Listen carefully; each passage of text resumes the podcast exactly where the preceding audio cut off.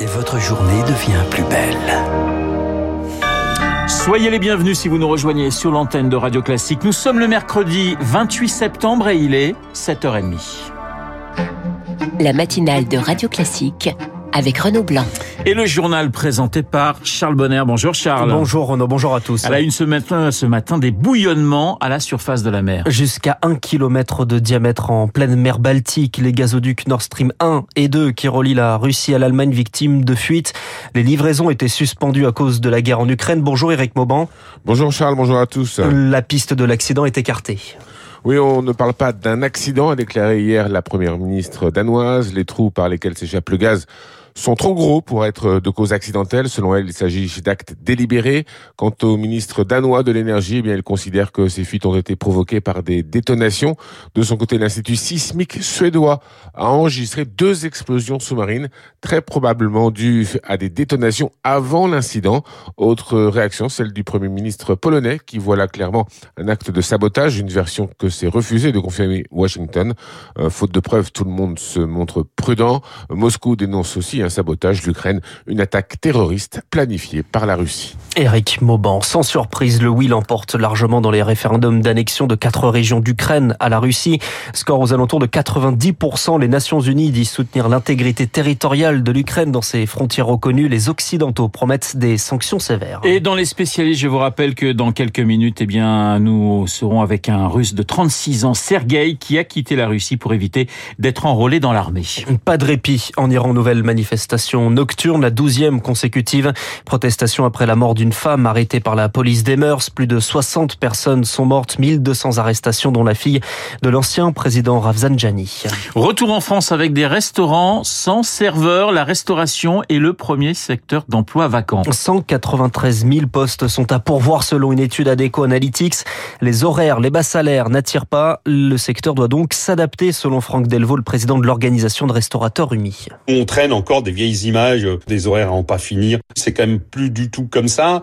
On a beaucoup travaillé sur les plannings. Il y a beaucoup d'établissements qui ont un jour, voire deux jours de fermeture fixe, d'autres qui réduisent leurs horaires. Vous trouvez plus beaucoup d'établissements qui vous servent passer 23 heures. Ça permet déjà pour les équipes de s'organiser dans leur vie privée. Ce qui est quand même important, c'est que l'échelle sociale fonctionne dans nos métiers. Combien ont commencé comme commis de salle, qui sont aujourd'hui directeurs de salle, comme simple commis de cuisine, à être aujourd'hui chef de cuisine. On le dit pas assez.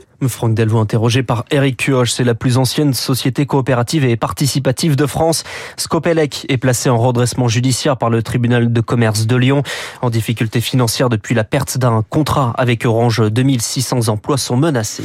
Puis c'est l'heure de trancher sur la réforme des retraites. Emmanuel Macron réunit les chefs de la majorité à l'Élysée ce soir. Et tout le monde est convié. Premier ministre, ministre concerné, président de groupe parlementaire de la majorité, même les présidents de partis dont François Bayrou et Édouard Philippe.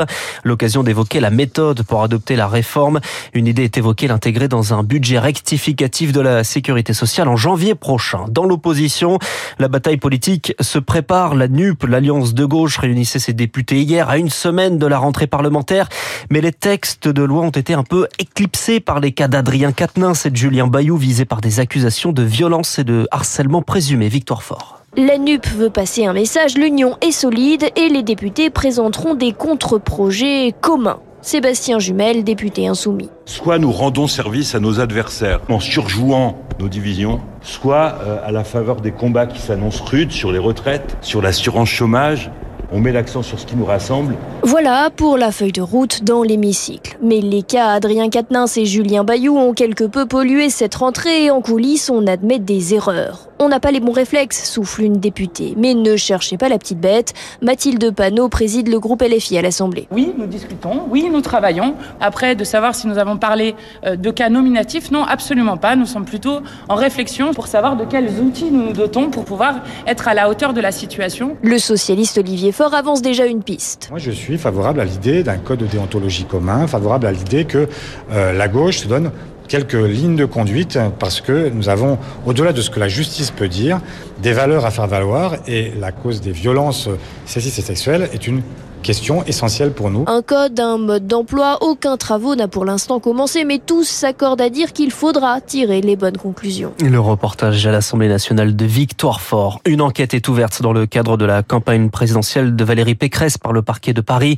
Enquête pour détournement de fonds publics. Après un signalement de Julien Bayou en avril dernier, Valérie Pécresse veut déposer plainte pour dénonciation calomnieuse.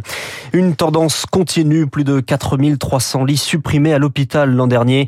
Un chiffre du ministère de la Santé publié hier. Le manque de personnel explique cette baisse, mais cela confirme surtout le virage ambulatoire qui vise à déplacer les soins de l'hôpital vers la ville. Vous écoutez Radio Classique, il est pratiquement 7h35 des manifestations pour défendre le droit à l'avortement dans plusieurs grandes villes de France. Oui, c'est la journée mondiale du droit à l'IVG, droit menacé aux États-Unis, en Pologne, en Hongrie. Chez nous, le Sénat va se pencher en octobre sur une proposition de loi pour l'inscrire dans la Constitution, alors que le nombre d'avortements pratiqués est stable, 220 000 par an environ.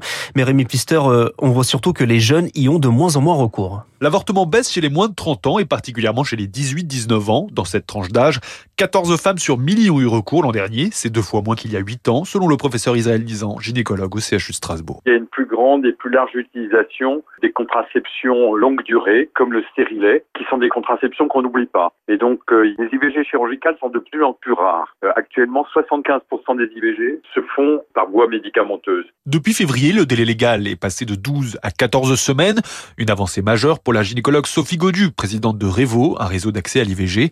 Mais en parallèle, dans certaines petites villes qui ne disposent pas de CHU, l'accès à l'avortement devient de plus en plus compliqué. Les petites maternités ont fermé et de facto les centres d'IVG qui étaient adossés ont fermé aussi. Quand il y a une petite activité d'IVG, c'est noyé dans l'activité générale d'un service de gynécologie obstétrique. Nous n'avons pas de mal à trouver des médecins, mais dans la majorité des hôpitaux de France et de Navarre, on ne peut leur proposer que des postes extrêmement mal payés. C'est un vrai problème. De même que ce que touche un hôpital, quand il prend en charge une patiente en demande d'IVG, c'est très inférieur à l'argent que ça lui coûte. Pour contrer les déserts médicaux, un décret va être publié dans les prochaines semaines. Il autorisera les sages-femmes à pratiquer l'avortement médicamenteux, mais aussi chirurgical après avoir passé une formation. Rémi Pfister, du sport pour terminer, les mauvais résultats se payent. Troisième en Ligue des Nations, l'équipe de France de football se retrouve dans le deuxième chapeau pour les qualifications à l'Euro 2024. Concrètement, cela veut dire que les Bleus pourraient devoir affronter une grande nation, l'Espagne, l'Italie ou la Belgique. Les qualifications débutent en mars prochain. Et hier soir, c'était un match de gala au Parc des Princes à Paris. Le Brésil affrontait en amical la Tunisie. Score final 5-1. Faites gâcher après des sifflets et des jets de bananes contre l'attaquant de la sélection Richarlison lors de son but. Le journal de 7h30 présenté par Charles Bonner. Dans un instant, un témoignage. Le témoignage de Sergueï. Il est russe. Il vient de quitter son pays pour éviter la guerre. Il est 7h30.